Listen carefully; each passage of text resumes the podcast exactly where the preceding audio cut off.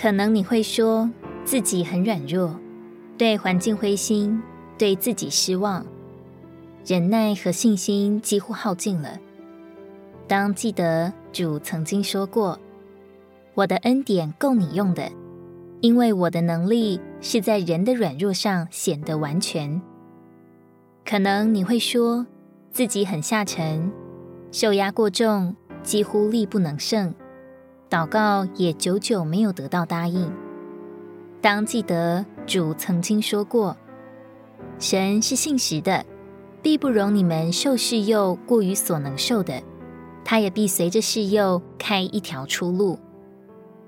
可能你会说自己很忧愁，总是无法驱散心中的忧虑，总是莫名其妙的感伤。当记得经上记着：“我的魂啊，你为何忧闷？为何在我里面烦躁？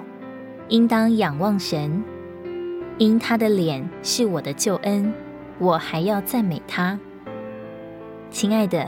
你当知道，基督乃是我们的一切。你下沉吗？他是上升。你发死吗？他是复活。你软弱吗？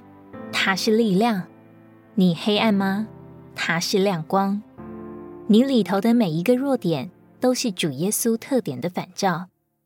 他的每一个属性，恰好能应付你每一个弱点的需要。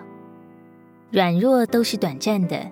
风雨早晚都会过去，所以基督徒没有理由一直软弱下沉。无论我们何时转向主，都会经历恩典加多，死而复活，软弱得加力，下沉变高昂。如果你喜欢我们的影片，欢迎在下方留言、按赞，并将影片分享出去哦。天天取用活水库，让你生活不虚度。我们下次见。